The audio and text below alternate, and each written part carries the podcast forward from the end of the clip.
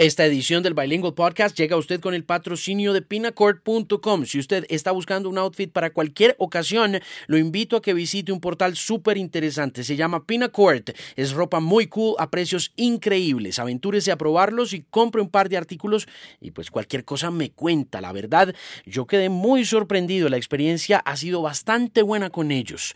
Todo llega como debe e increíblemente rápido. Y aunque están en los Estados Unidos, uno se siente comprando en Colombia. La ponen súper fácil. La invitación del Bilingual Podcast es a que exploren este portal y aprovechen sus ofertas. El sitio es www.pinacord.com y aquí comenzamos esta edición número 64 del Bilingual Podcast para arrancar la semana. ¿Qué es un podcast? un, podcast es una transmisión digital de radio. Dicha transmisión se puede bajar a su dispositivo móvil, a su teléfono celular, a su iPad o a su tablet. Este es el Bilingual Podcast con Alejandro Marín. Amigos, una buena tarde, un buen día, una buena noche, donde sea que se encuentren. Mi nombre es Alejandro Marín y tengo un blog. Y ese blog se llama TheMusicPimp.com. Y allí encuentra usted todo tipo de comentarios, opiniones y recomendaciones musicales. Pero también tengo este podcast que se llama el Bilingual Podcast y que tiene como propósito conversar conversar con gente de la música, conversar con gente del entretenimiento, conversar con empresarios, conversar con gente con la que uno tiene cosas en común, sueños en común, música en común, conversaciones que espero sean interesantes, productivas, provechosas y que no necesariamente pueden salir completas en la radio, pues porque el espacio en la radio está bastante limitado. Sin embargo, en este medio encuentro cierta relajación, cierta frescura para poder presentarle a usted que me está escuchando y descarga este podcast a través de la Apple Podcast app o a través de la app Pimp by Alejandro Marín que puede descargar gratuitamente en el Google Play Market o también en la App Store de Apple para poder pues contarle un montón de cosas alrededor del mundo de la música, el, entretenimiento y el emprendimiento. Y mi invitado de hoy es Layback Luke,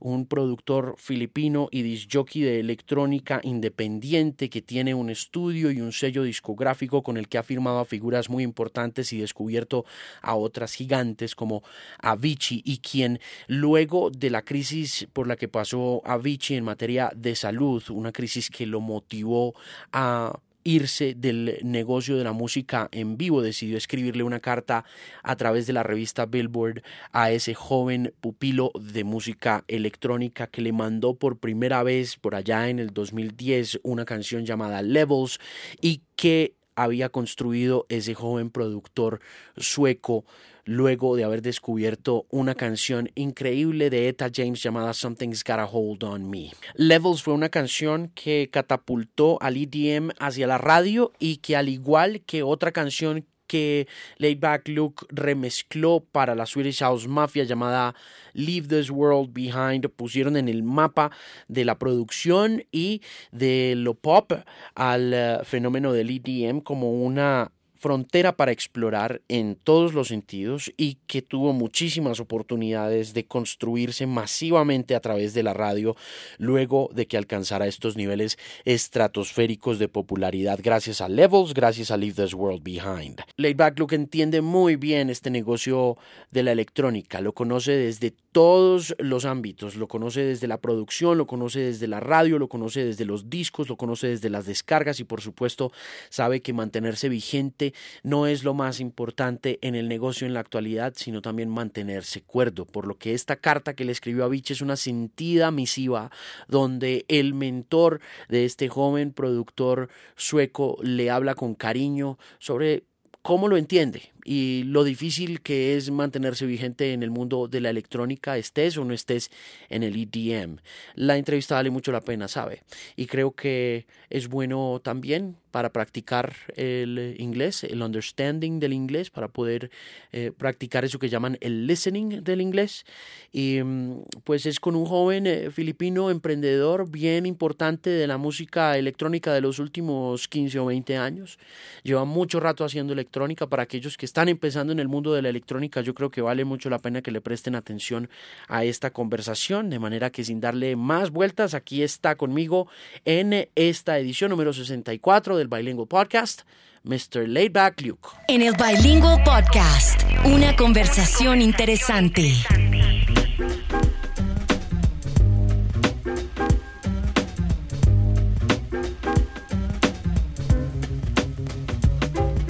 Hello. Hello, Laidback Luke. Hi, how are you? I'm doing fine, and you? Good. How um you touring? Are you recording? What are you up to? No, I'm in the studio at the moment. Okay. Anything coming soon? Uh, yes, actually, uh, quite a lot. So uh, the my next release will be uh, in the beginning of July, so in a couple of weeks, uh, and it's a co- it's a collaboration with Too Loud. Yeah. Uh, you're living in exciting times, like the Chinese say. You know, the Chinese say, "May you live in exciting times," and it's an exciting time for music, especially from the kind of music that that, that you work with, right? Um, yeah, well, for me, so this uh, I had a collaboration with Afrojack that came out like last month. Yeah. And this is actually kind of like grabbing back to our original Dutch roots before the big uh, B- EDM uh, boom. And I've currently been enjoying uh, doing that a lot. So going back to the period of like in between 2005 and 2009 and grabbing back to that style. How long have you been in the business uh, of of making electronic music? I've been making uh, electronic music since 1992, since I was 15 years old. So that's um, 24 years this year.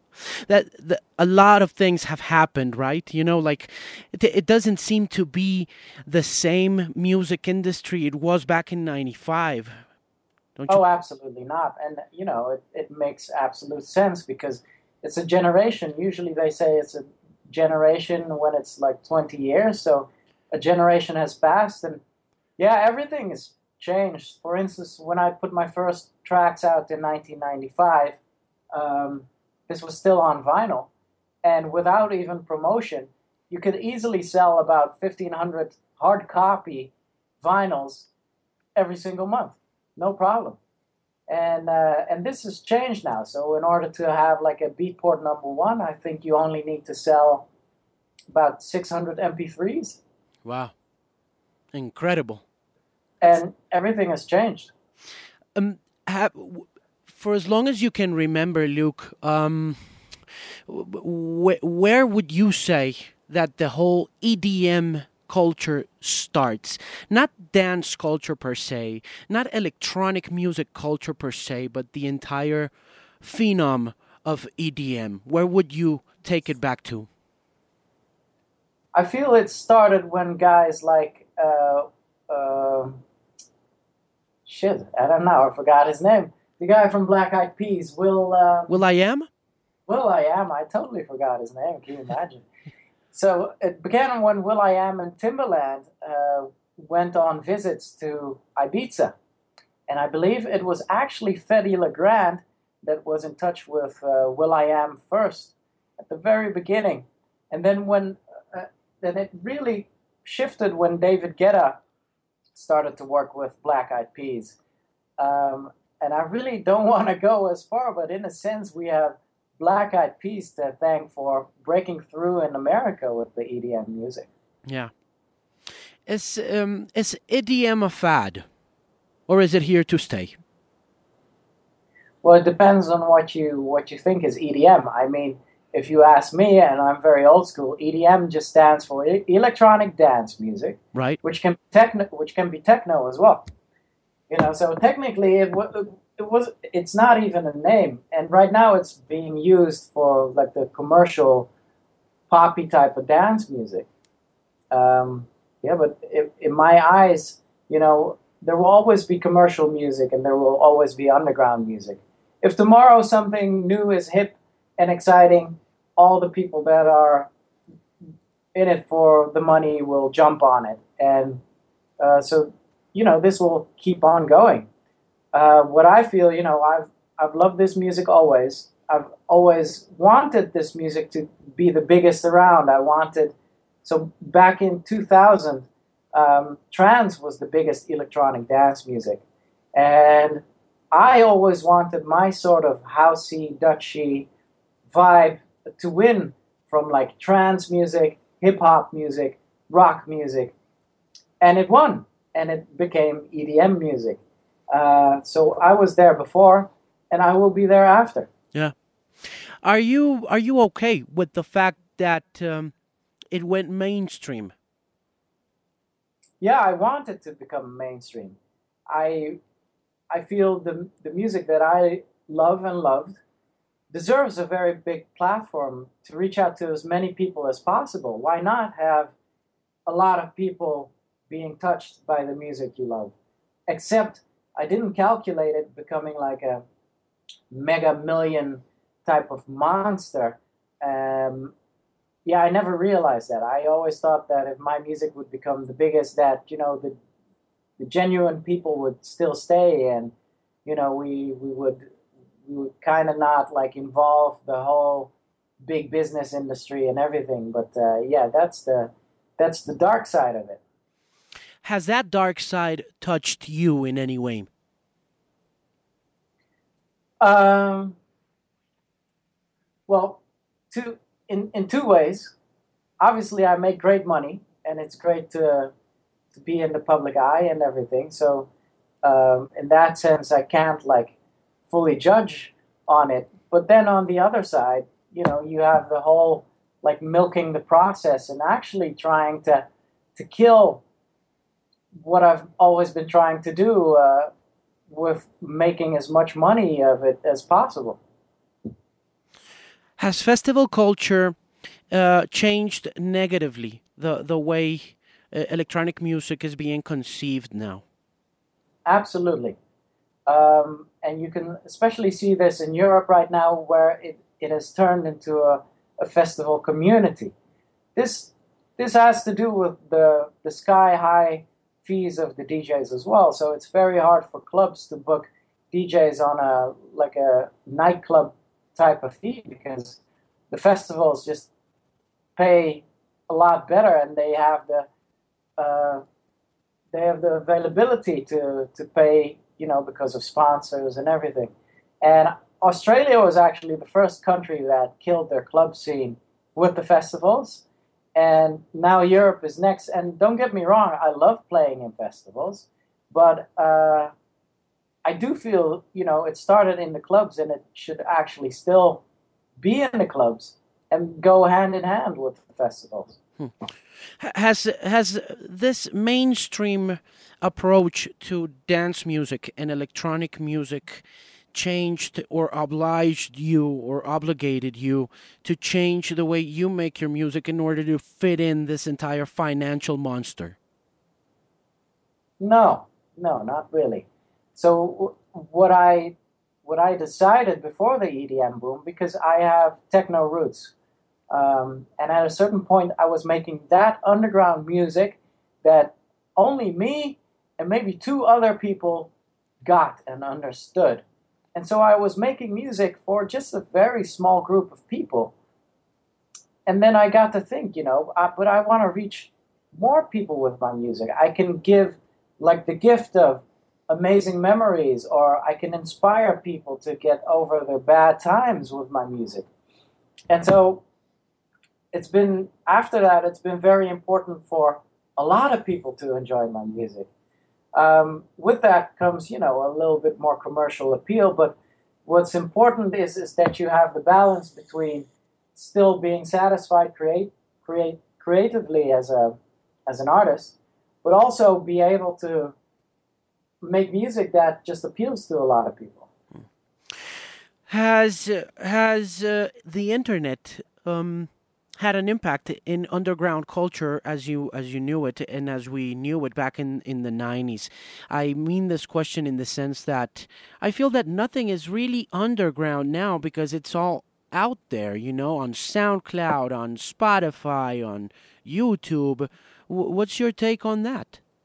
Good point. Um, and actually i kind of miss those days where uh, you would just be one of the few that would be able to play a white label uh, for a couple of months before it came out. And then sometimes when it came out, there would just be like a limited pressing of only, you know, 1,500 copies or something. Uh, and I do miss that because nothing is exclusive anymore. And you're right about that. Uh, so, you know, the current trend is to, to play tracks that are just IDs, and and that's cool. I like that. But then, you know, there's also like the release dates. There's just a matter of weeks before a track is out and everyone knows its name. So, yeah, it's um, it's a, it's a good and bad thing. I mean, nowadays you can get anything you want, but then on the other side, it's not exclusive. Right. Luke, uh, you you wrote a a fascinating piece on, on Avicii and an op-ed for Billboard magazine. I think this was a couple months ago, right? Yeah. It, it was an it caught it, it really caught my attention because because not a lot of uh, uh, your your you know your kind of musicians you know not not a lot of the musicians of your kind uh, stand up for for the rights of other musicians and think about themselves and and kind of just you know lay it out there like it is you know um, it's a, it's a, it, it was a very interesting and sincere uh, point of view from someone who's lived the culture from the inside about another colleague that doesn't really happen because it seems like everything is so insincere in the industry of music, right? Yeah, that's correct. And I actually miss that. Uh, we are in such a privileged position that we have a lot of people looking at us and listening at us. Why not try and do something genuine with it instead of, hey, vote for me. I'm, i want to be in the top 100 DJs and I want to make 10 times more than I do now. Um, I feel, you know, nowadays people underestimate how it is to, to be a, a full time touring global DJ. And I don't want to sound like, uh, you know, I, I'm complaining, but it is very tough. Like, we are very lucky to do what we do. But a lot of times I see it with other jobs. It's like they have a union, and, you know, uh, if, if people work too much, then the union will say, oh, wait a second uh, this this can't be possible. And we don't have such a thing for DJs. And so for years now, I've seen DJs busting their faces off. Like sometimes when you come across DJs at the end of the summer and, and they did like 42 shows in a row in the summer, people are like zombies. And it's it's scary, man. It's like actually playing with uh, with the good amount of health and youth you have in your life and I just see it happening. Yeah, you wrote about it. You said the first few years of heavy touring can have a major impact on a person's life, health, and sanity. DJs on tour average about four hours of sleep per night, and with drinking, after parties, adulation, and everything that comes with it, it's easy to lose oneself. That's pretty deep. That's pretty tough stuff. Well, yeah, it's it's not even deep. It's the truth. Yeah, I mean, and it's a yeah. harsh truth. Something that people don't realize it's happening behind the curtains. Yeah, and so then then they realize when when someone passes away, and then if it's a it's if it's like a pop star, it's only more amazing because the pop star becomes a legend, whereas you know it's it's a human being dying. Um, yeah, so it's it's just good to be aware of this, and I feel it's good to to let managers know, booking agents know, but DJs as well that you know it's okay to take it a little bit slower and and really there's nothing more better in this life than to live a healthy life. And you, you can't pay for that. You, you know with a healthy life comes a happy life. You also say in your article that you uh, that Avicii and his team have had been kind enough to book you at the Ushuaia hotel parties in Ibiza, most recently in August 2015, and that he looked terrible. Yeah, that's right. Yeah, he did, and that's where I had the the vision of of him him passing away soon, and you know, and I could see him just being like the first DJ becoming becoming a legend like that. And I got I got genuinely very sad on the side of the stage, and I thought, you know, this shouldn't be how it's uh, how it's supposed to be. Right. Uh, have you seen him lately? No, I haven't actually. Did you get any comments from the dance community after your your article on Billboard? Absolutely. Yeah, all very positive. positive comments, and uh, it, it, went around being a wake up call uh, for everyone, and I'm I'm really happy with that. It was actually actually genuinely written from the heart, and you know I I really don't want anything from Avicii or. Um, and I've been doing this in the in the background for years. You know, often when I come across DJs that look bad, seem stressed out, I am the first one who says, you know, what's going on, and can I give you some advice?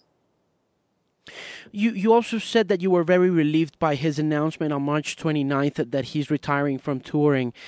Do you really think he will retire or will this be just like a sabbatical, if you will?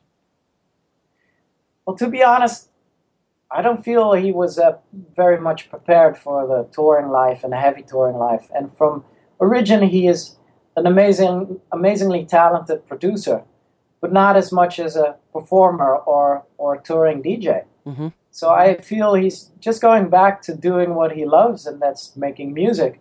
And I am sure we'll we'll hear some absolute gems from him still because you know he has that talent, and uh, he has proven that. And in that sense, I don't think he'll retire. Where, where do you think um, uh, the responsibility lies? And I'm not I'm, I'm not blaming anyone, but where do you think it all goes wrong in terms of a money making machine like Avicii, which in in fact is a is a human being, but turns out to just become this this hum, this money making machine? Is it is it the is it the booking agencies? Is it the management? Is it the musician's ambition to conquer the world? Where, where, where does it all? Where, where, where is it all? Good point. Well, it's it's everywhere. It's uh, the huge opportunity. Um, it's it's the it's the amounts of money that can be made, but it's the it's the agents as well that just want to try and squeeze as much out of you as possible. It's the manager that doesn't keep a a good track of what's really healthy. But it's the artist as well that just sees, you know, opportunities of playing their asses off.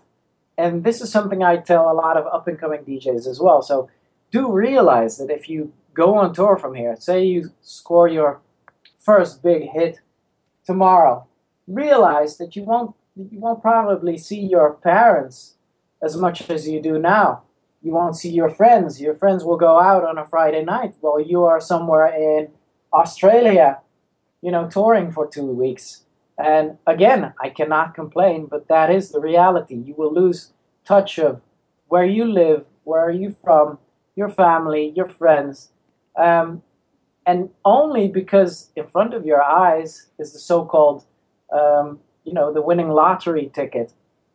And so everyone has their piece in there. And you know, if it if it's the artist that says first, like, okay, so wait a second, I'm gonna go and tour in Australia for two weeks. Maybe I should just have a weekend off before I go, so I can hang out with my friends, go out, and and then uh, you know the manager should say, well, maybe we should give you some time off every every like you know fourth weekend to to get you energized or to get you back in the studio or you know every everyone needs to to think on the same level in in this uh, case. It's a hectic crazy schedule for for Avicii till the end of October right? I mean it's crazy. Yeah i uh, saw him uh, on his uh, on his instagram. I see him counting down the shows as well. Maybe it it's keeping him sane. Um, but yeah, it is crazy. And my summer too, man. My uh, my uh, my summer looks crazy as well, and I'm prepared for that.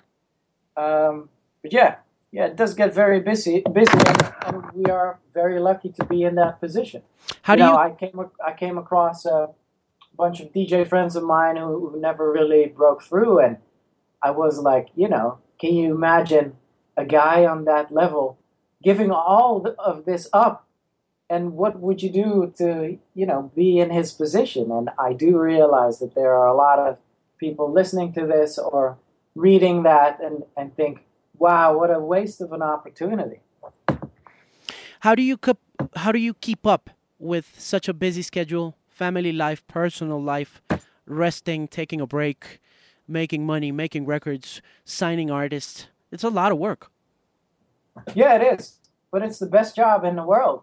And um, again, you know, it's it was always my hobby, and to to just be able to this to do this on this kind of level um, is incredible, and it's something I don't take for granted because I worked for over ten years to reach a certain level.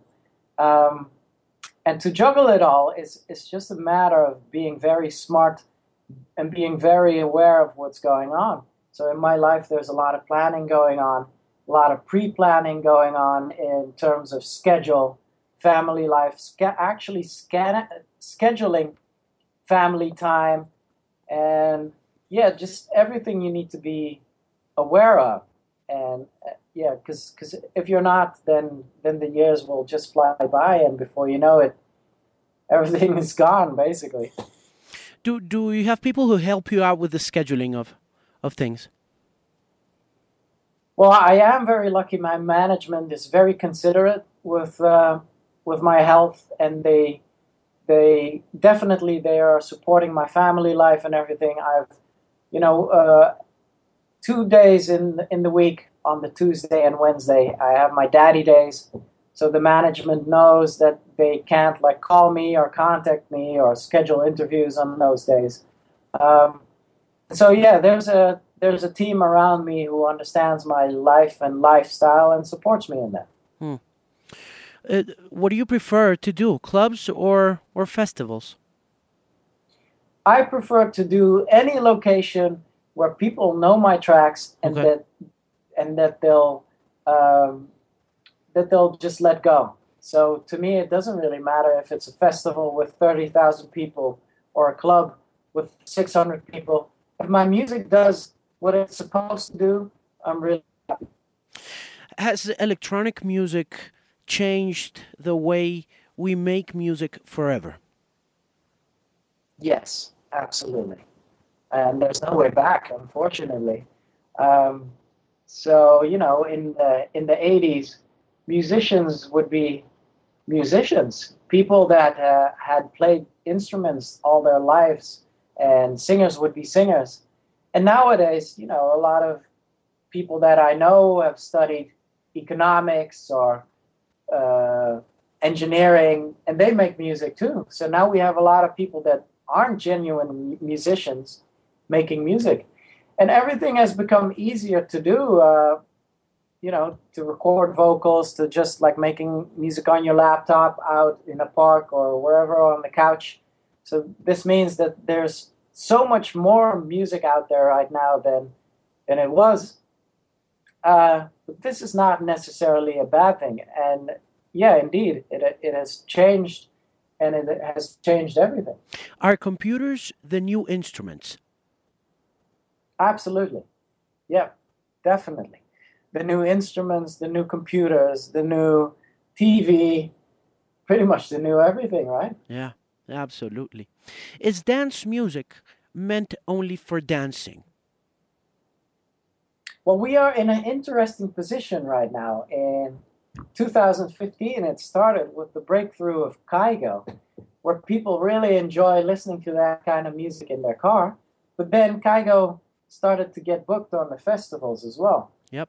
Now, can you imagine like Yellow Claw playing before Kygo, and then you have a whole field of 30,000 people not like losing their shit, but just like bobbing and just enjoying, you know, the tropical beats.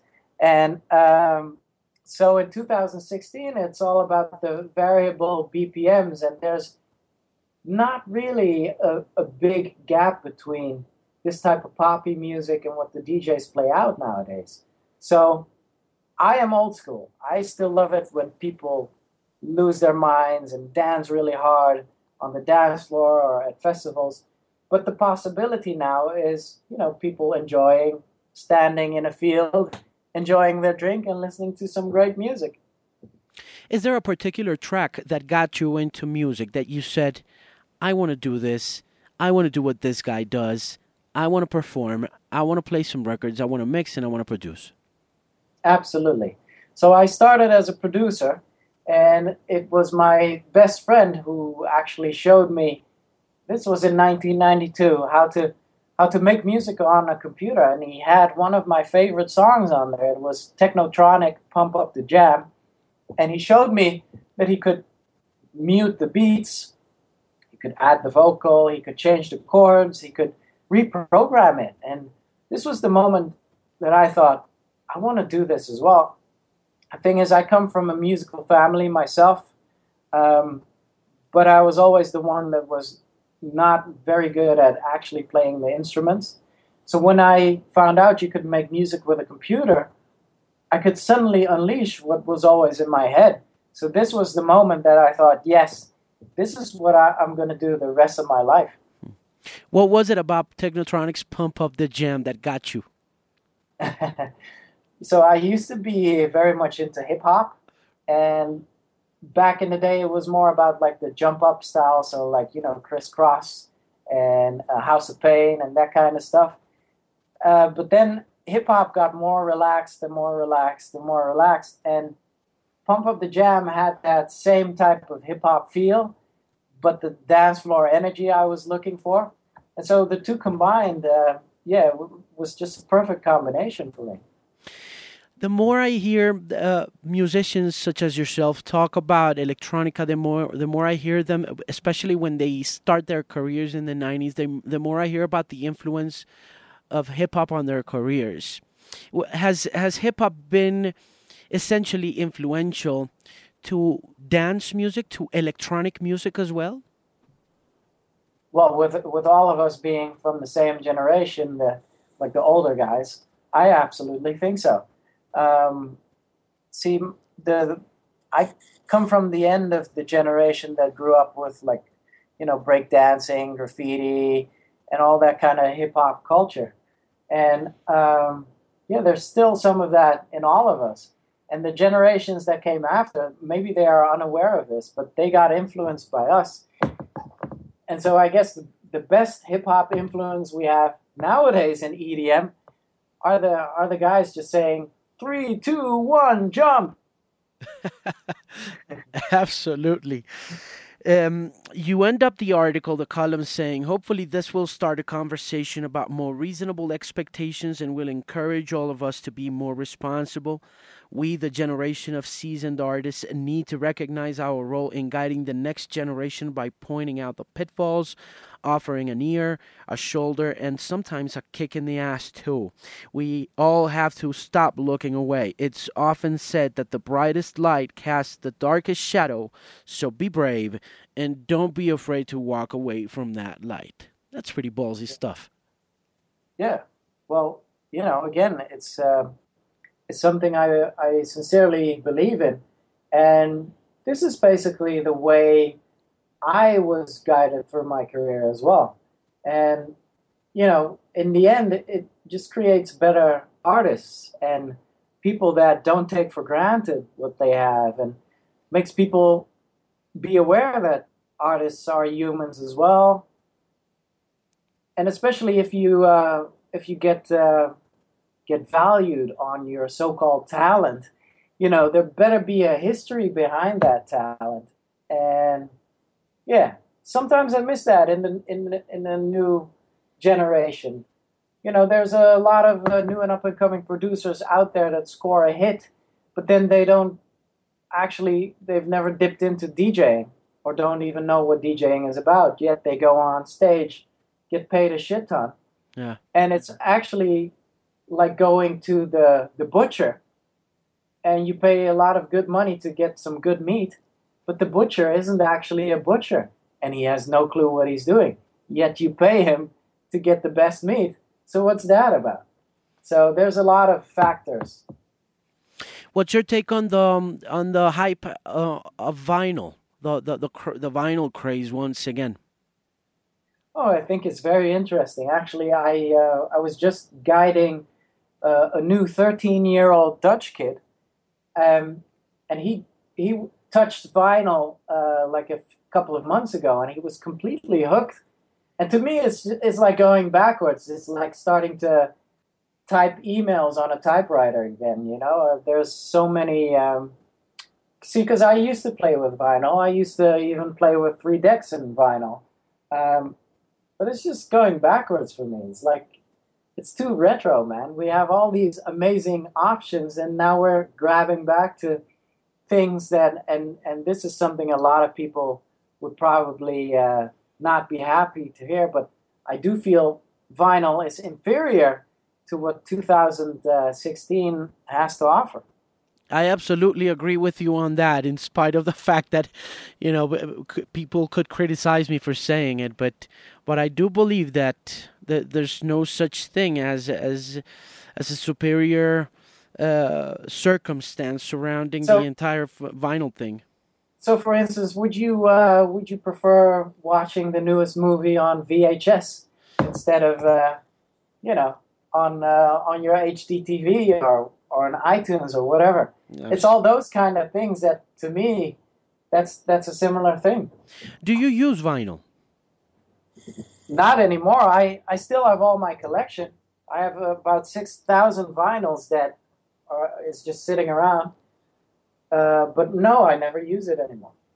How's the label going? Oh, the label is going great. Okay. I'm really happy with uh, well, we've actually been really happy with Spotify the last couple of years. Mm-hmm. And it's very funny. I was uh, talking to Dimitri Vegas uh, last year uh, about the, the whole music industry and the, the sales of tracks. And I was like, dude, streaming is everything. You should you should dive into that. And he was like, oh, we're not really on Spotify yet, and this and that. And so I helped him get on onto Spotify, and uh, it's been so great. Like it's um, it's kind of like a. What I like is the freedom that that you don't need to have to deal with the major labels, or you can be as independent as you want, and the streaming is is just yeah so easy right now. So many people are streaming and listening to to music. Well, basically everywhere where there's a there's a phone do you believe that, uh, in spite of your uh, your your favorable position regarding Spotify, uh, obviously you're a renowned musician. You've been around for 22, 23 years, working hard. So so you've you've earned a name for yourself.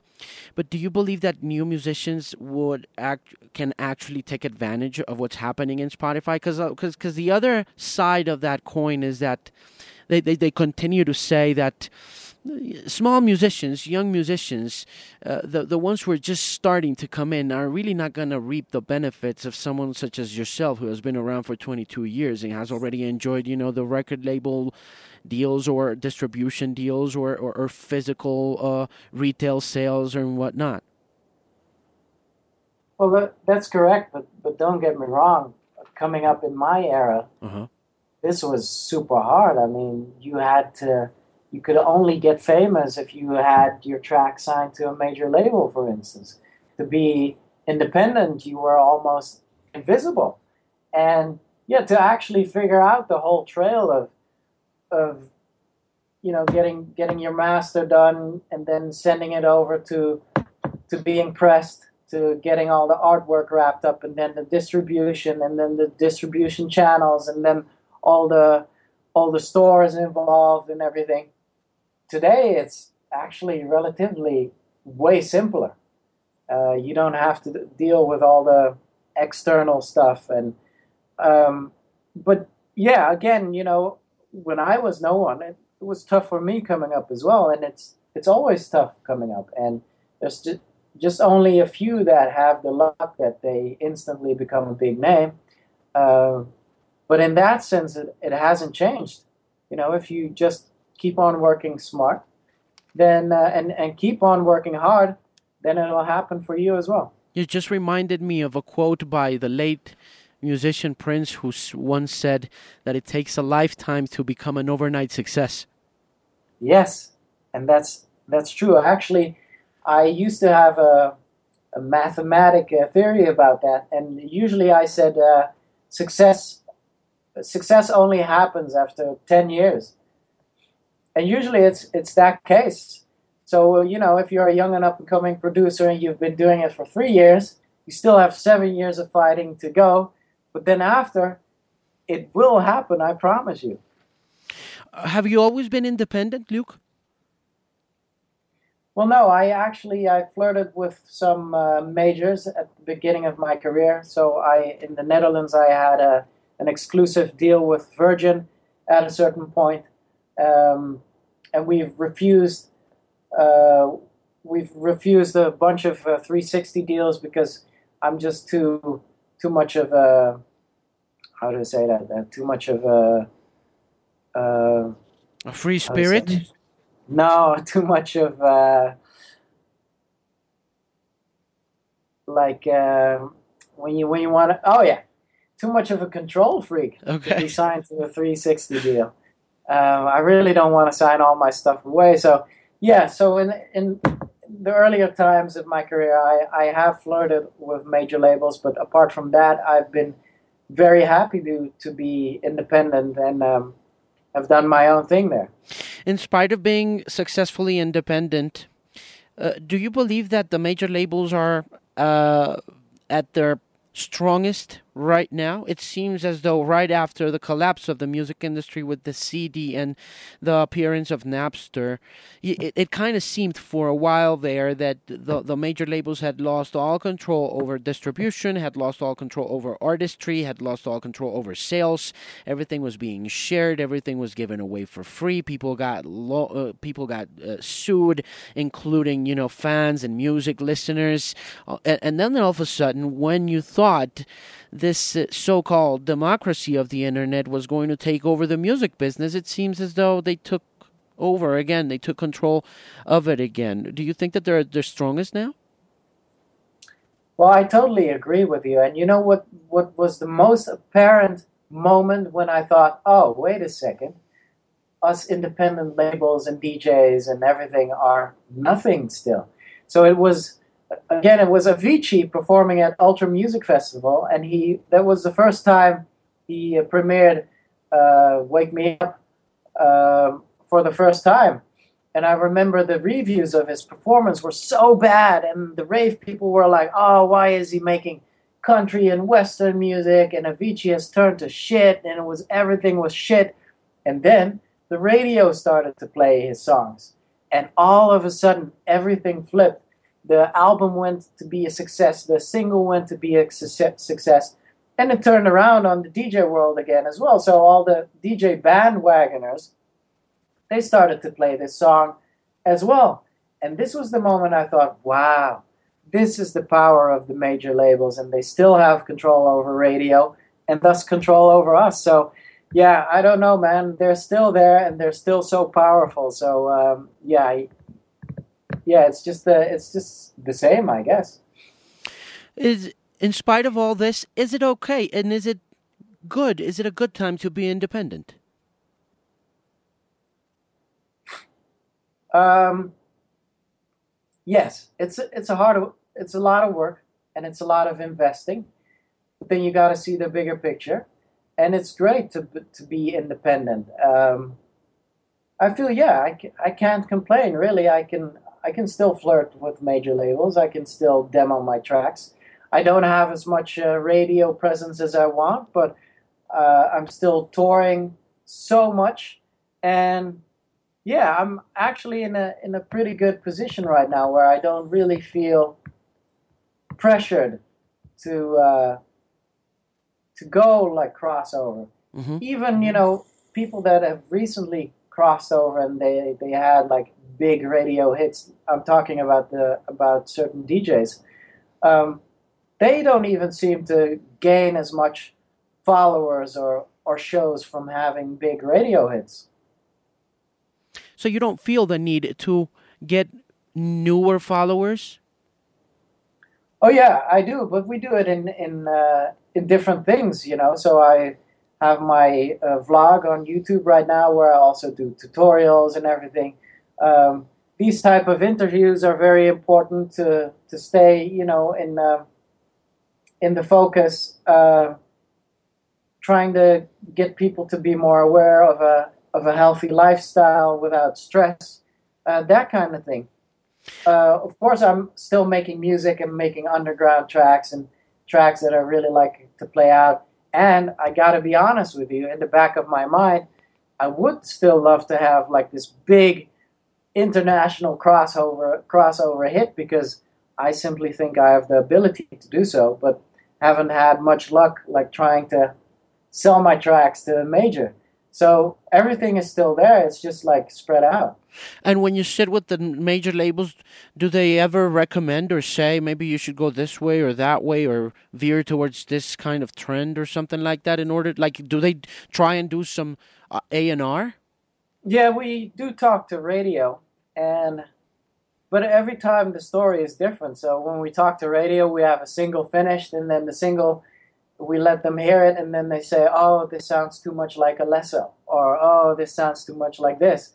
And then we flip it, and then, "Oh, it's too much for the clubs. Oh, it's too much festival." And so, uh, yeah, with radio, and within all these years, for a decade, I thought it was my producing abilities. But now I just realize, you know, you just got to be lucky. Well, listen, it's been great talking to you. When was the last time you performed in Colombia? Oh, that's a while ago. I think it was the Road to Ultra in uh, in Cali. Yeah. This was uh, about three years ago, maybe. Okay, okay. You ever you you thought about coming back anytime soon? Absolutely. I mean, every week I would love to be back, but the thing is, DJs don't really choose where they play; uh, they get booked, and so I haven't been booked. So uh, I would love love that. Well, let's hope it happens sometime soon. It'd be great to talk to you in person and share Yeah. all these ideas. Me too, man. Thank you very much for taking the time to talk to us. Well, thank you for having me. Hey, take- my- Take good care. you too. Bye bye. Bye bye. Ese era Laid Back Luke, damas y caballeros. Recuerde, mi app está disponible gratis en el Android Market y en la App Store.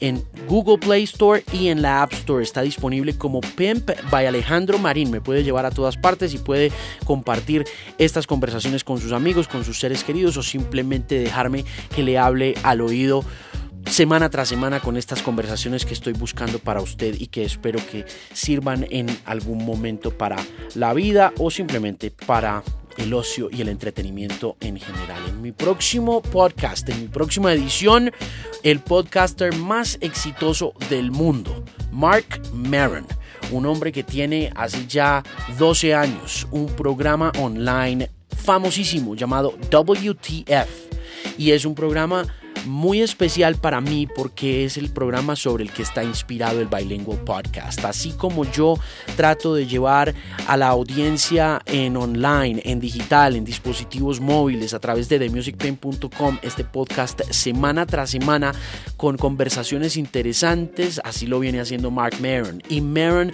ha sido la inspiración para montar este Bilingual Podcast.